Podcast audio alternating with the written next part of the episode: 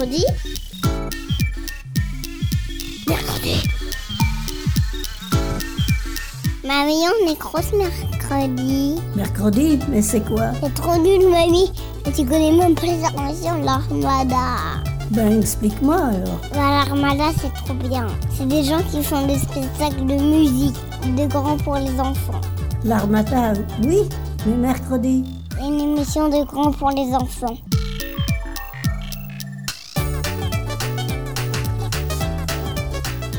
Bonjour à tous et bienvenue dans Mercredi. De 1954 à 1962, la guerre d'Algérie opposait l'État français au Front de libération nationale. Nous allons vous parler de cette guerre aujourd'hui car elle est très présente dans l'actualité encore à notre époque. Cette guerre, bien que physiquement terminée, laisse encore des séquelles aujourd'hui. L'Algérie est située au nord de l'Afrique, voisine du Maroc et de la Tunisie. Pendant 132 ans, elle était trois départements français. En tant que tels, des Français s'y sont installés pour cultiver des terres et y vivre. On les a appelés pieds noirs. La guerre d'Algérie a donc opposé l'État français aux Algériens qui se sont battus pour leur indépendance. Pour vous présenter cette émission, nous avons tout au long de l'année effectué des activités autour de l'Algérie. Nous avons fait des sorties, notamment une à Paris pour visiter des musées, ainsi que des rencontres avec des personnes plus ou moins impliquées dans la guerre d'Algérie. Cette guerre a divisé la population en France et en Algérie. En effet, certains étaient pour l'indépendance, ils trouvaient injuste que les pieds noirs soient les seuls à être considérés citoyens français et qu'ils aient plus de droits que les natifs algériens. D'autres étaient contre. Pour eux, l'Algérie était un territoire français, au même titre que la Bretagne, ne pouvant donc pas être indépendante. En Algérie, une majorité de la population était pour l'indépendance. Cependant, tous les Algériens n'étaient pas du côté du FLN. Certains, nommés Harki, avaient choisi d'aider l'État français, avec l'espoir d'être considérés comme citoyens français à la fin de la guerre. Ils furent, cependant, obligés de quitter l'Algérie après l'indépendance car ils étaient considérés comme des traîtres.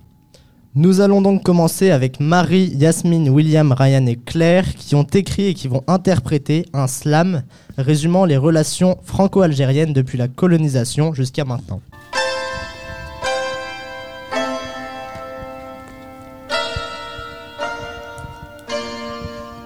En 2018, le président Emmanuel Macron reconnaît le décès de Maurice Audin, mathématicien français, soutenant le FLN et mort sous la torture de policiers français en 1957, en pleine guerre d'Algérie. Comment sommes-nous arrivés jusqu'ici? Il va falloir interroger notre passé pour pouvoir avancer. D'abord Napoléon Ier décide de faire la guerre aux Égyptiens pour piller leurs terres et trésors anciens. Mais il faut trouver à manger pour nourrir les hommes affamés, du blé pour toute cette grande armée. Deux Algériens proposent au contrat, un contrat aux Français pour pouvoir manger. Problème, la France ne paye sa dette qu'à moitié. Cela n'a pas plu au Dey d'Alger, la discussion s'est mal passée. Le Dey effleure de son chasse-mouche, un politicien. Offensé, la France a tout défoncé. 14 juin 1830, la France arrive à Alger. En 21 jours, la guerre est terminée. Désormais, Alger est assujetti et les Français profitent de ce paradis.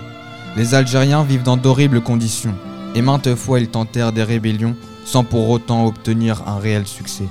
Les Français se sont installés, suivis d'Espagnols et de Portugais, et pour encore de nombreuses années, Européens et Algériens vivront à côté sans jamais pouvoir se parler. Tout commence le 8 mai 1945. Tandis que les Français fêtaient la fin de la domination, les Algériens organisaient des manifestations. Ayant marre d'une structure sociale inégalitaire, ils se réunissent dans plusieurs villes comme à Sétif. 100 Français morts non militaires et des milliers d'Algériens nationalistes. Ils veulent mettre fin à la colonisation, mais tout cela va engendrer conflits et différentes opinions. Toussaint 54, ça s'accélère. Des groupes indépendantistes vont, se mettre en place, tel le FLN, un groupe radical proférant des menaces, contre des Français dans les quartiers populaires, car eux vivaient en banlieue ou dans le désert.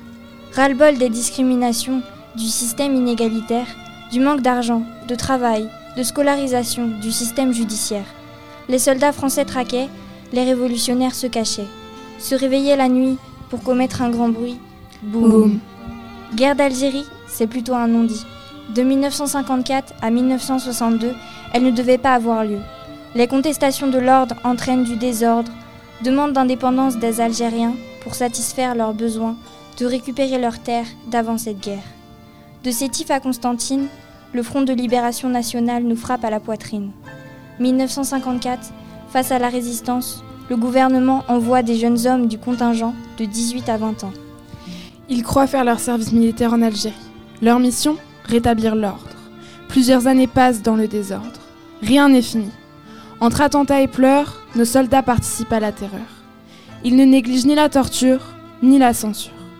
Retour de Charles de Gaulle dès 1958 pour mettre fin à ces atroces conduites. Les Français d'Algérie demandent à ce pays de rester leur patrie. Paris 1961, manifestation des Algériens. Le pacifisme contre l'absolutisme, la répression policière contre nos frères. 1962, accord d'Évian, cessez le feu. Les pieds noirs rentrent le cœur brisé, de voir leur pays divisé. Les harkis migrent vers nous autres, leur destin lié au nôtre. Guerre d'Algérie, cette tragédie a pris 430 000 civils algériens et 25 000 soldats d'ici. Elle a marqué corps et esprit, mais maintenant, elle est finie. La guerre actuelle, c'est une crise passionnelle. 1962, fin de la guerre d'Algérie. La France et l'Algérie sont désormais deux pays. Pieds noirs exilés en France, mais aussi les harkis. Les appelés voudraient en parler, mais les gens ne veulent pas les écouter. La relation des deux pays est un enchaînement de rapprochement et d'éloignement, et ce depuis déjà un bon moment. Leur relation fragile ne tient qu'à un fil. Sentiment de rancœur, ça nous écœure. Trop d'années qu'on manque de bonheur. 1999, enfin les événements deviennent guerre. Voilà le terme qu'ils lui donnèrent. 2018, reconnaissance de la torture. Mais encore aujourd'hui, la haine perdure. Et même après l'indépendance, il y a toujours cette redevance. 50 ans après, les liens sont toujours défaits, mais on garde l'espoir de les revoir. Un attentat est un acte visant à nuire ou tuer. On parle généralement d'attentat dans un contexte politique ou terroriste. Si une bombe est posée par le FLN, on parle d'attentat du côté français et d'acte de résistance du côté algérien, car cet acte peut être perçu comme un mouvement de résistance par ceux qui le commettent. Cette guerre est caractérisée par un nombre important d'attentats. En effet, dans les années 1956-57, on dénombre plus de 751 attentats. Voici donc la reconstitution de l'attentat du Migbar par Lucie, Laure, Bluen, Maëla et Lise. Dimanche 30 septembre 1956, 18h30 au Milbar à Alger. Café réservé à une clientèle européenne, essentiellement des pieds noirs. Ça vous fera 4 francs, s'il vous plaît. Monsieur, café Les enfants, faites attention avec votre Comment ballon vos enfants, Françoise Je vous sers autre chose Asseyez-vous et buvez votre jus de fruits, Je vais les vous enfants. prendre une glace à vanille, s'il vous plaît. Sabrina, il manque 3 couverts à la table 12. Il faisait beau, chaud, le parfum des glaces et des fruits se répandait. Rien ne pouvait gâcher cette merveilleuse fin de journée. Et puis là, Maman Tous à terre Je suis bloquée Clément, Clément, où es-tu, Clément? Allez, de secours Ah Appelez la police, les pompiers ou les secours le Migbar faisait maintenant partie des témoins de la guerre. Aussitôt l'événement passé, on en entendit parler sur toutes les chaînes. Mesdames, Messieurs, bonsoir. Aujourd'hui, 30 septembre 1956, nous nous retrouvons sur Europe 1 pour vous annoncer une nouvelle qui va émouvoir et chambouler la France entière. Il est 18h30 quand le groupe FLN pose une bombe dans un bar français en pleine rue d'Alger. Le Milk Bar avait l'habitude de compter parmi ses clients des familles comme des amis, des parents comme des enfants. À un jour de la rentrée scolaire, nous comptons un premier bilan approximatif de 5 à 10 morts ainsi qu'une soixantaine de blessés. Le Front de libération nationale, créé en 1954, veut obtenir de la France l'indépendance de l'Algérie. Le FLN, dirigé par ses membres fondateurs, Mohamed Boudiaf, Ben Boulaïd, Mourad Bidouche, Ben Larbi Midi, Krim Ben Kassem, Rabah Bitad, a revendiqué l'attentat du Milkbar hier en fin d'après-midi à Alger. La veille de la rentrée scolaire, deux femmes du FLN, Jamila Bouired et Zora Drif, déposent une bombe dans le glacier. L'explosion a lieu à 18h35, faisant une soixantaine de blessés, dont de nombreux encore en état critique.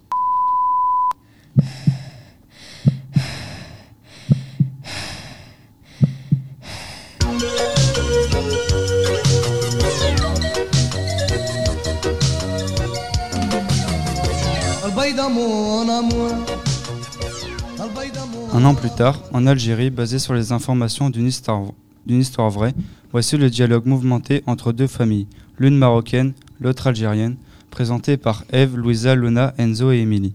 Ces deux pays ont en effet une histoire commune difficile. notamment à propos de l'occupation du Sahara occidental qui suscita la guerre d'Ifni en octobre 1957. C'est une histoire qui nous vient de Louisa. Elle a travaillé toute l'année avec nous. Aujourd'hui, elle, est- malheureusement malade. Une élève va donc la remplacer. Ma famille paternelle est algérienne. Mais mon père, contrairement à ses sœurs et son frère, est né en France. Je n'ai pas grandi avec une culture algérienne très présente. Mais pour moi, l'Algérie, c'est le couscous, car j'en mange tous les dimanches. Et il faut savoir que la recette du couscous, c'est source de débat, et qu'en fonction des endroits où on le fait, la recette n'est pas la même. Ce plat me rappelle une tragique histoire qui a eu lieu le 28 mai 1957 à Mélouza. C'était lors d'un repas de famille avec mon grand-père, Amar, une de ses sœurs, Louisa, et un de ses fils, ainsi que sa fille Nadia. Bon, Nadia, mais elle est passée où encore, Louisa Toute la famille n'attend qu'elle. On a faim, nous. Elle va gâcher notre repas du dimanche. Euh, je sais pas, je crois qu'elle a un petit souci, mais t'en fais pas, elle devrait pas tarder à arriver. J'arrive, j'arrive. Excusez-moi, j'ai ramené le couscous, mais j'ai dû aller le chercher à l'épicerie à 15 minutes d'ici car celle de Salim était fermée. Donc tu es allée chez la marocaine? Ça sent le safran, là, non? Ben oui. Et alors? Tu sais très bien que c'est avec du safran que les Marocains font le couscous. Au moins on en a un. C'est une blague, j'espère. Louisa, tu te fous de moi Regarde, ça pue le safran, tu respectes pas nos origines, t'as toujours fait n'importe quoi. T'es pour les Marocains, c'est ça? T'es contre nous? Mais. Mais je ne vois pas. Mais comment ça, tu vois pas? Ils nous ont trahis, ils nous ont laissé tomber. Comment tu peux acheter le couscous de gens qui étaient censés être nos frères? C'est lâche Non mais c'est n'importe quoi, Amar. Vraiment. Les tensions arrivent jusqu'à nos familles. Écoute, tante Luisa, il a raison. Et si tu n'es pas capable de respecter nos origines, nous, Algériens, va-t'en. Je préfère encore annuler le repas que de devoir manger leur couscous. Sérieusement, tu la laisses sortir dehors alors que tu sais très bien qu'on n'y est pas en sécurité? C'est son problème de pas respecter nos origines. Ah Malheureusement, le temps de courir et d'ouvrir la porte, il était déjà trop tard. En effet, c'est en ce 28 mai 1957 que l'UFLN a détruit notre petit village de Mélouza et a ôté la vie de nombreuses personnes, dont la sœur de mon grand-père, Louisa, retrouvée morte sur le palier de la porte. C'est en demandant à mon père l'origine de mon prénom qu'il m'a raconté cette histoire. C'est pourquoi je m'appelle Louisa. Elle a choisi de nous partager cette histoire car son origine algérienne et ses souvenirs rappelaient exactement ce que nous sommes en train d'étudier. En effet, Melouza est une ville soupçonnée d'être de mèche avec le MNA, rival du FLN. Il y eut également de nombreux crimes entre Algériens, mais ce massacre fut l'un des plus importants.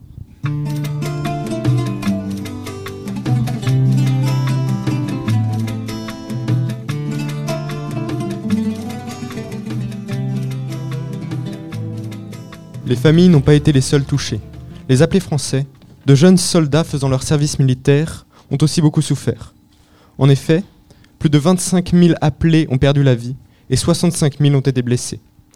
Justine, Teddy, Brendan, Laïa et Léonie ont donc écrit l'histoire fictive d'un appelé tombé dans le coma après avoir été victime d'un attentat.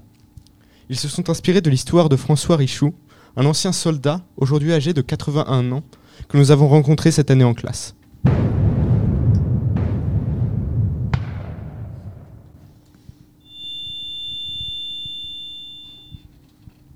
Notre groupe embarque dans le paquebot, amarré dans le port de Marseille.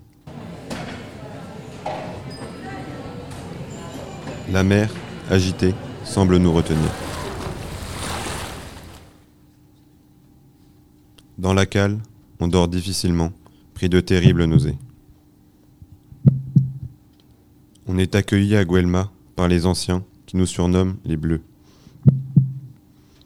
Il fait chaud, j'ai du sable dans les yeux et dans la bouche.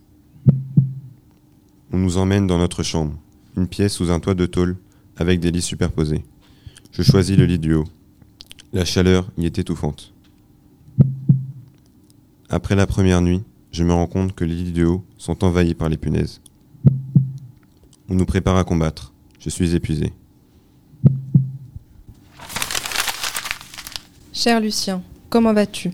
J'espère que cette lettre te parviendra. Ici, tu manques à tout le monde. Émile a fait ses premiers pas. Je t'embrasse fort en espérant que les événements d'Algérie seront bientôt terminés. Maman. Pour rompre l'ennui, avec les gars, on joue à la belote. Je me demande où est l'ennemi. On me répond, il est partout. Noël approche. C'est la première fois que je le passerai sans ma famille. On part en mission. Pierrot est mort au combat. C'est Noël, on rigole pour maintenir le moral, même si ces rires sont faux. Cher frère, bonne année. Je lis dans les journaux que tout se passe bien pour les appeler. Cette nouvelle m'a rendue heureuse et m'a donné espoir de te revoir bientôt. Jeanne. 12 février 1958, forêt de Béni, combat de Fedj Zedzoua. J'avance la peur au ventre. Les gars sont avec moi. J'entends du bruit. Je cherche l'ennemi, je ne le vois pas. On court. J'ai froid.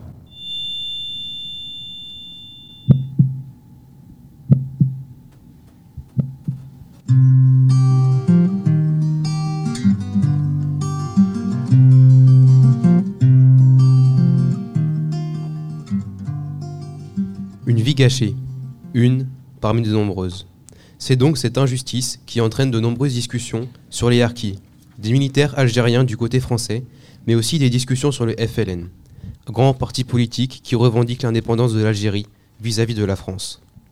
Voici maintenant un débat politique fictif se déroulant en 1964. Il résulte cependant des sources historiques actuelles. Écrit par Marine, Léa, Mathéo, Amandine.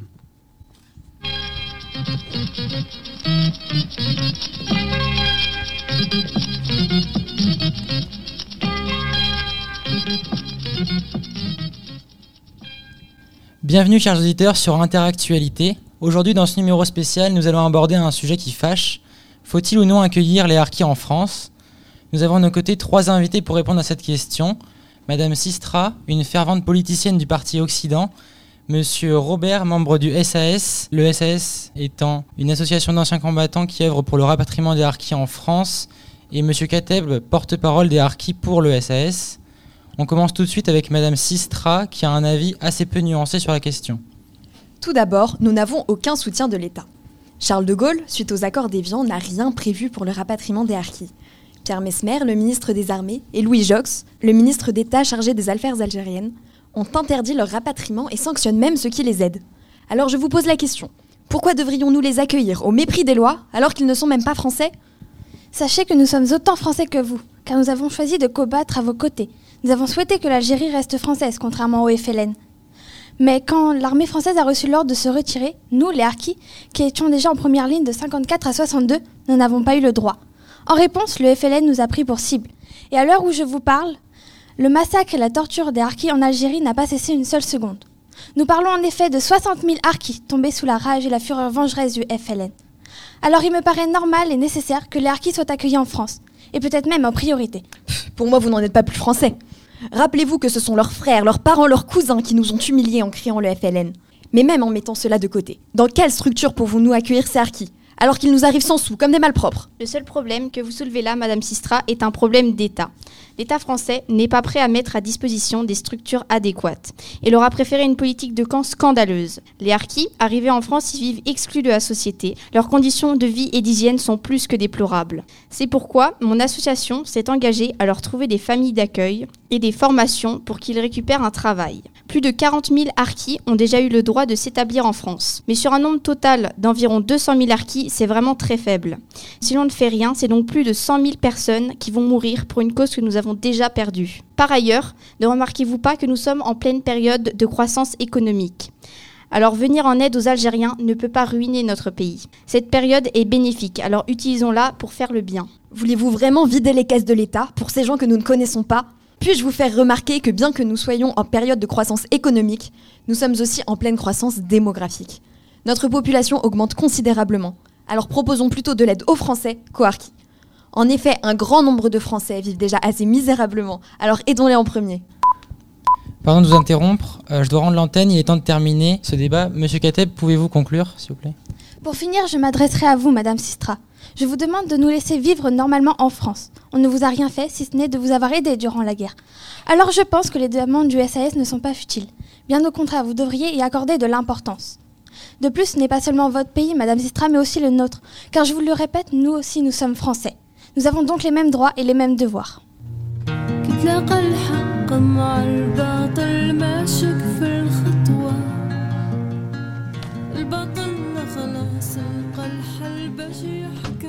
Après la guerre, certaines familles françaises ont gardé beaucoup de rancœur envers le FLN. En effet, ces familles sont généralement issues de pieds noirs qui ont dû fuir l'Algérie à la fin de la guerre par peur de représailles. Ces pieds noirs avaient toujours vécu là-bas car l'Algérie était leur pays. Ainsi, les débats autour de cette guerre n'ont jamais quitté les repas de famille. En voici un exemple, reconstitué par Baptiste, Naoufel, Ophélie, Emma et Anaïs. Aujourd'hui, j'ai eu un cours d'histoire sur la décolonisation en Algérie, ce qui m'a rappelé un repas de famille d'il y a 7 ans. Dis-moi, papy, t'es bien né en Algérie, toi Du coup, tu es algérien, non? Ah non, ma petite, je ne suis certainement pas algérien. Je suis français, moi. Mais, mais pourquoi si tu es né en Algérie? Tu sais, l'Algérie avant, c'était trois départements français. Alors je suis français, et fier de l'être. Et nous devrions tous l'être, ici. Je n'aurais jamais dû poser cette question. Je crois qu'on ne devrait pas aborder ce sujet. Elle est assez grande pour savoir. L'Algérie n'est plus française depuis 1962. C'est pour ça que je ne pourrais pas dire si ton père est français ou non. Il est né après cette date. Vous n'êtes pas à ma place pour dire ce que je suis. Je suis algérien et français. Bref, papa, il vaut mieux que tu nous racontes ton histoire. Oui, oui, papy, raconte-nous ton histoire. Oh, c'était il y a si longtemps. Mais je m'en souviens comme si c'était hier. Nous vivions, moi et mes parents, dans le quartier européen d'Alger. Mon enfance était paisible. J'allais à l'école, comme toi, Mélodie. Nous apprenions les belles valeurs de notre France. Et à commencer par notre Marseillaise. Ah, j'avais plein de copains, de copines. Mais ils étaient comment, tes copains et copines, papy? Comme toi, ma petite. Hein? Comme moi? Comment te dire? Ce n'étaient pas des indigènes. Avant, je ne comprenais pas ce que ça voulait dire. À présent, je sais. Mon grand-père avait peur des Algériens. Et en fait, il ne les avait jamais côtoyés. Mais vous parlez de, votre- de votre enfance en Algérie là? Oui, bien sûr. Vous m'écoutez, Mehdi? Oui, mais ils sont les Algériens dans votre histoire. Je n'en voyais pas. On ne se mélangeait pas. Il y Que- avait trop de différences. Quelle différence? Il n'y en a pas et il n'y en aura jamais. C'est vous qui les avez inventés. Papa, à cette table, il n'y a pas de différence. Je me demande où tu les vois. S'il n'y en a pas, alors pourquoi à la fin de la guerre en 62, on a été jeté de nos terres Ce n'était pas vos terres. Vous pensez qu'il n'y avait rien en Algérie avant que vos ancêtres arrivent Je ne dis pas qu'il n'y avait rien, mais je dis que nous avons apporté beaucoup. Je suis né en Algérie. L'Algérie était autant française que la Bretagne. Réfléchissez un instant. C'est comme si nous étions expulsés aujourd'hui de Bretagne. Je comprends ta douleur, papa. Mais je pense qu'il faudrait que tu mettes ta rancune de côté. À chaque repas de famille, Mehdi est très mal à l'aise à cause de ça. Accepte Mehdi comme tu as accepté Mélodie. Sophie, ma rancune, je l'ai mise de côté. Quand j'ai accepté le mariage. Et cet enfant. Je comprends pas, c'est quoi le problème? Mélodie, tu es trop petite pour comprendre. Ok, maman. Vous ne me considérez pas comme les autres. Je le vois dans votre regard. Vous simplifiez l'histoire en disant que vous avez été jeté d'Algérie comme s'il ne s'était rien passé avant. Mais il y a eu quelque chose, 130 ans de colonisation pour mes ancêtres. Je suis prêt à ne pas vous le reprocher. Dans cette histoire, vous n'étiez qu'un enfant. Mais faites pareil, ne me tenez pas responsable de votre arrivée en France. C'est tout ce que je vous demande. Mehdi, j'ai accepté que vous vous mariez avec ma fille. Ce n'est pas rien.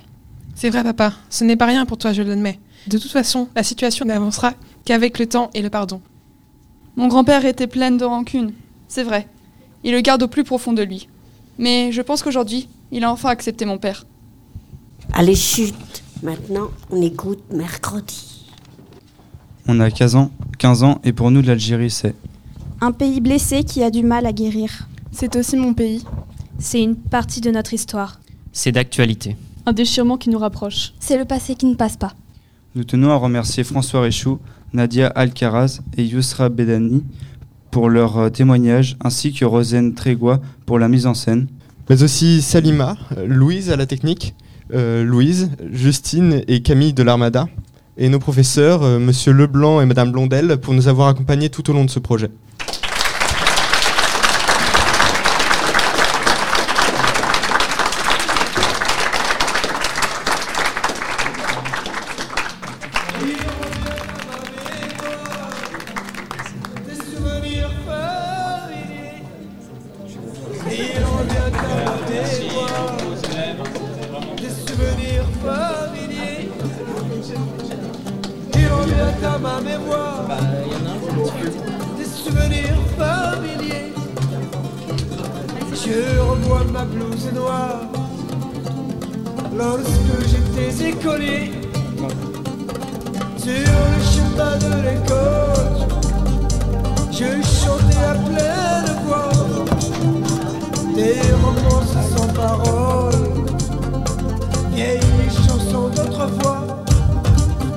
Douce France,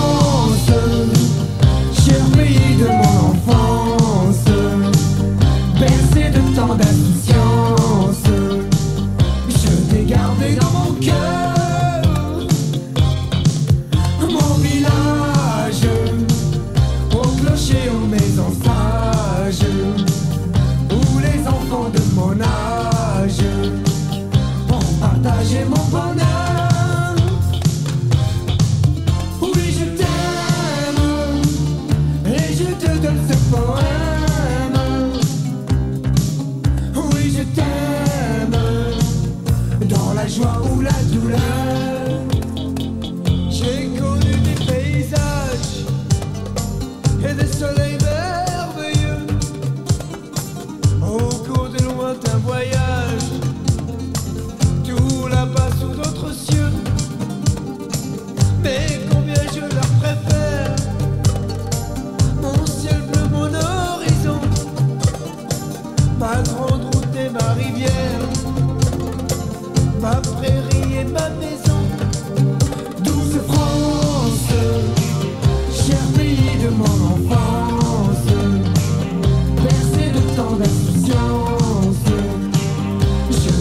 venez d'écouter Douce France du groupe Carte de séjour, chanson reprise d'un vieux français Charles Trenet. Je vous invite à vous renseigner sur l'histoire de cette reprise, c'est dans notre thématique. Et c'est la fin de l'émission réalisée en public pendant le festival Rennes au pluriel par les élèves de seconde du lycée de Cesson-Sévigné. Tout ce qui a été dit est d'eux, je les en félicite. Si vous voulez en savoir plus, je vous conseille d'écouter De guerre en fils de François Perrache et Sabine Zovigian. De lire Les Mohamed de Jérôme Rouillier, qui est une merveille de traduction en bande dessinée du recueil de témoignages d'Algériens arrivés en France après la guerre de Yasmina Benguigui. Ce livre vous fera entrer dans des intimités et des vécus personnels qui nous rappellent qu'il n'y a pas une histoire, mais autant d'histoires qu'il y a d'hommes et de femmes. En août se tient le festival de films de Douarnenez sur la thématique algérien-algérienne. Avec des rencontres, des témoignages et des films, vous découvrirez d'autres histoires et points de vue et soutiendrez ce festival qui a besoin de vous pour exister. Et bien sûr, pour les petits comme les plus grands, les plus précieux témoins pour vous sont dans vos familles. Poser des questions simples, se prendre un vent une fois et reformuler la question pour qu'elle passe mieux. Et pas seulement aux hommes qui ont pu combattre, mais aussi aux femmes. La guerre n'existe pas que sur le front. Et comme on l'a vu, cette histoire est encore présente aujourd'hui. Alors interrogeons-nous collectivement et personnellement sur les traces visibles et invisibles qu'elle nous laisse dans notre esprit. C'est ce qu'on peut appeler faire un exercice de décolonisation. À la semaine prochaine dans Mercredi. Mercredi. Et encore merci à Ophélie, Yasmine, Naoufel, Louisa, Mathias, Léonie, Enzo, Lise, Baptiste, William, Claire, Malo, Valentin, Maëla, Mathéo, Emma, Émilie, Alexandre, Ryan, Olivia, Laïa, Eve, Anaïs, Justine, Laure, Mathieu, Marie, Luna, Bleuhen, Léa, Brendan, Teddy, Amandine et Marine.